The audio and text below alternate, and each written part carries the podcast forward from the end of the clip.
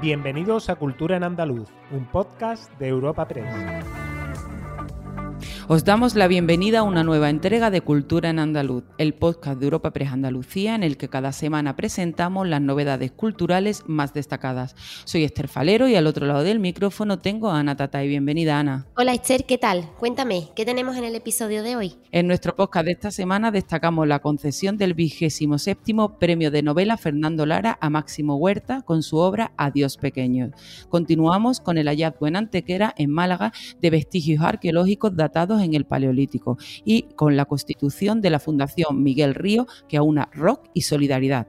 Hablamos también del Día Internacional de dos Museos que se celebra cada 18 de mayo y de la próxima temporada del Teatro Maestranza de Sevilla que incluye siete espectáculos de danza y seis óperas, cuatro de ellas inéditas. El escritor Máximo Huerta ha resultado ganador de la 27 edición del Premio de Novela Fernando Lara, con la obra Adiós Pequeño, premio que fue desvelado en el transcurso de una cena celebrada en el Real Alcázar de Sevilla. A este premio, que ha recuperado tras la pandemia su formato y su fecha habitual en primavera, han optado un total de 10 novelas y tiene una dotación de 120.000 euros para la obra ganadora, que será además publicada por Editorial Planeta. Máximo Huerta, que se presentaba al Premio Lara de Novela con el seudónimo de Luis del Remedio, explica el argumento de esta novela. Adiós Pequeño arranca de una manera muy rotunda y es muy sencilla. Mi madre habría sido más feliz si yo no hubiera nacido. Esta es la historia de una familia que guarda demasiados secretos para intentar ser feliz. Una familia que es una despedida y al mismo tiempo un, un hola a inquietante madurez. Recordemos que en la pasada edición la triunfadora de este premio fue la novela Hasta donde termina el mar de la escritora Alaich Leceaga, mientras que en 2020 el ganador fue Gonzalo Giner con La bruma verde. Y ahora cambiamos de asunto y hablamos de los vestigios arqueológicos hallados en Antequera, Málaga, datados en el Paleolítico.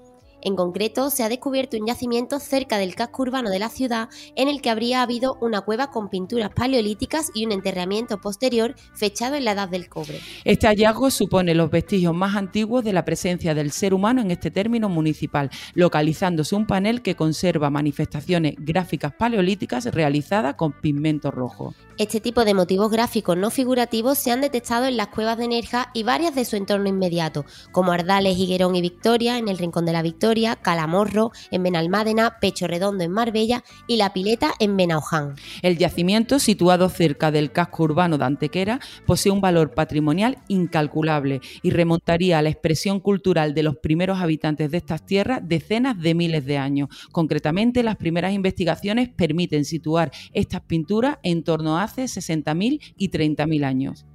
Junto con cavidades extremeñas, portuguesas y de la cornisa cantábrica, Málaga se ha convertido en un verdadero laboratorio para la datación e interpretación del arte paleolítico. El alcalde del municipio, Manuel Barón, señala que Antequera vuelve a ser una ciudad milenaria. Antequera vuelve a ser hoy más que nunca ciudad milenaria, paleolíticamente milenaria. Antes éramos neolíticamente milenarios y hoy somos paleolíticamente milenarios. Aquí están, nosotros creíamos, en Estambul, yo le daba la gracia a nuestros ancestros por haber dejado los vestigios de Menga, de Viera, del Romeral, de la Cueva del Toro, de, de Matacabras. Bueno, pues hoy hemos descubierto, han descubierto que aquellos ancestros nuestros tenían también en Antequera sus propios. Y continuamos con arqueología, ya que esta semana la consejera de Cultura y Patrimonio Histórico, Patricia del Pozo, visitaba los restos de la necrópolis de época fenicio-púnica hallados en la localidad de Osuna, en la provincia de Sevilla. Recordaba el indudable valor patrimonial de dichos restos, así como que son inéditos en la zona interior de Andalucía. Además, la consejera explicaba que desde la delegación territorial se ha tomado la decisión de no acometer las canalizaciones previstas en la zona arqueológica, ubicada en el entorno declarado Bien de Interés Cultural de la ciudad romana de Urso.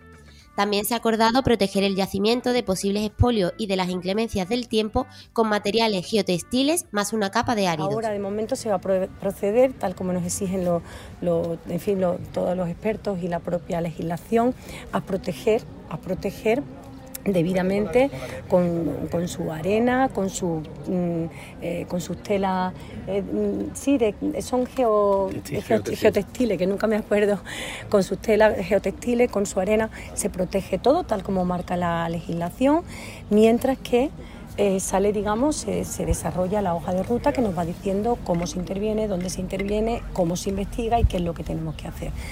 Lo que no tengo ninguna duda es que acabamos de empezar. Frente a esta decisión, el ayuntamiento de la localidad, gobernado por Rosario Andújar, viene reclamando que el yacimiento no se ha tapado, considerando que es una forma de ocultar el hallazgo. Y ahora hablamos de rock y solidaridad, Esther, ya que la Fundación Miguel Río acaba de iniciar su andadura tras su constitución formal. El objetivo es poner en marcha actividades que promuevan el conocimiento, estudio e investigación de las músicas urbanas y de la cultura rock, así como iniciativas solidarias en defensa de los sectores más desfavorecidos. Para realizar estas funciones se ha dado entrada en su patronato a representantes de dos instituciones vinculadas históricamente a Miguel Río, como son la Universidad de Granada y la ONCE. Además, la Fundación nace también con un interés para crear una institución a largo plazo que plasme con contenidos lo que Granada ha significado para la música popular contemporánea y músicas urbanas, y hacerlo de una forma que invita a la participación y al disfrute de los ciudadanos en general y de los jóvenes en particular. Escuchamos al alcalde de Granada, Francisco Cuenca. Hemos generado, un punto de partida, y es que desde ya el Ayuntamiento de Granada, Fundación Caja Granada, con la colaboración de la Caixa, por supuesto, de CaixaBank, y la Fundación eh, Miguel Río, nos ponemos a trabajar para propiciar que en este lugar se encuentre no solo, como bien decía Alejandro, eh, concierto, una programación musical, sino que haya un espacio permanente de reflexión. Queremos que este sea un punto de encuentro para que el legado de Miguel Río vaya más allá, evidentemente. y este 18 de mayo se ha celebrado el Día Internacional de los Museos bajo el lema El poder de los museos, una efeméride que en Andalucía se conmemora con más de 70 actividades divulgativas en más de 20 espacios museísticos y culturales. La consejera de Cultura y Patrimonio Histórico, Patricia del Pozo, celebraba este día con una visita al Museo de Artes y Costumbres Populares en Sevilla. Allí destacaba la capacidad de transformación social de estos espacios, en los que uno se reencuentra con el pasado. Habla Patricia del El poder de los museos. Ese es el gran lema que tiene este año eh, la celebración, la campaña para la celebración del Día Internacional de los Museos que celebramos en el día de hoy. Y yo creo que no puede, no puede tener un lema más adecuado, ¿no? Por muchos motivos. En primer lugar, porque los museos son en sí mismos, en sí mismos, un gran espacio de transformación social, de encuentro intercultural, un elemento social importante para cambiar a mejor la sociedad. En segundo lugar, los museos son unos espacios donde uno se reencuentra con el pasado. Y para finalizar, solo recordar que el Teatro de la Maestranza de Sevilla acogerá durante la temporada 22-23 la primera sin mascarilla ni restricciones de aforo desde el inicio de la pandemia, un total de 29 obras bajo el lema El teatro que puedes tocar. La danza será el núcleo central de la programación, con siete espectáculos, y se escenificarán también seis óperas, cuatro de ellas inéditas. Estas óperas realizan un recorrido por la historia desde el clasicismo hasta lo más contemporáneo, con el hilo conductor de la tiranía y la opresión desde distintos puntos de vista. La programación de ópera comienza el 8 de noviembre con la obra Roberto Divó, de Gaetano Donizetti.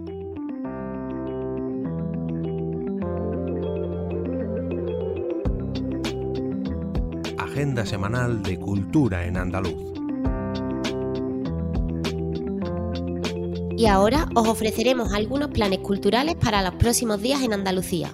Pues empezamos con la presentación el día 24 de mayo a partir de las 7 y media de la tarde en la Biblioteca Pública Provincial Infanta Elena de Sevilla del libro Mediterráneos de José Carlos Job.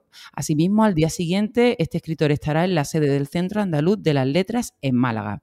Además, el Festival de Primavera de Tomares en Sevilla cerrará su primera edición este fin de semana. Este viernes, los Jardines del Conde acogerán las actuaciones de Fangoria, Nancy Rubias y No me pises que llevo chancla, mientras el sábado será el turno de Rosario Flores, Estrella Morente y Las Niñas. Las entradas siguen todavía a la venta. También en Sevilla, concretamente en el Centro Andaluz de Arte Contemporáneo, en la isla de la Cartuja, se celebra este viernes y sábado el Festival de Música Interestelar. Actuarán, entre otros, Nati Peluso, Izal, Rigoberta Bandini, Zahara y Miss Cafeína.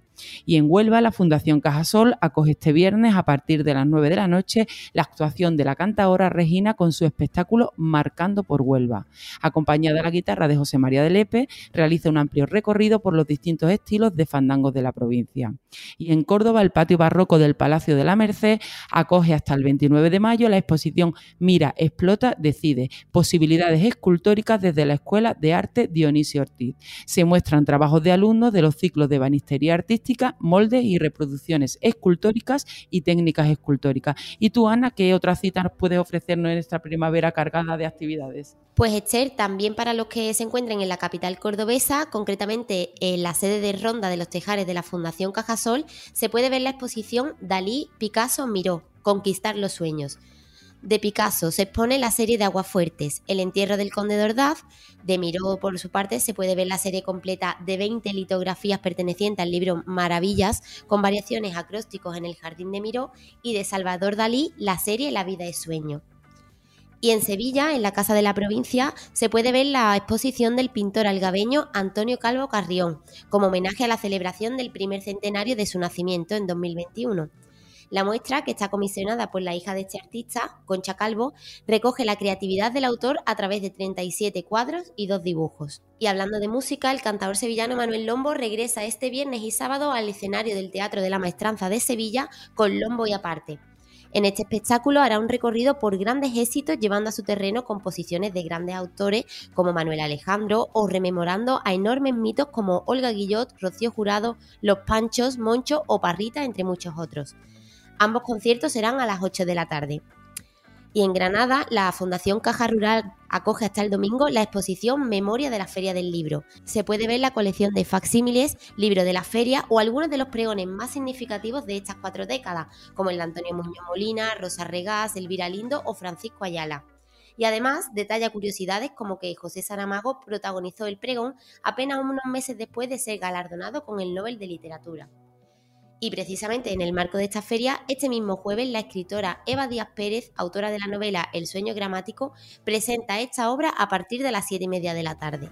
Disfrutad, os recordamos que como cada semana os esperamos el próximo jueves en una nueva entrega de Cultura en Andaluz. Despedimos esta entrega de Cultura en Andaluz invitando a todos nuestros oyentes a descubrir el resto de episodios de este podcast, así como todo el catálogo de programas de nuestra red a través de europapress.es barra podcast. Recuerda que además todos ellos están disponibles en las principales plataformas de podcasting.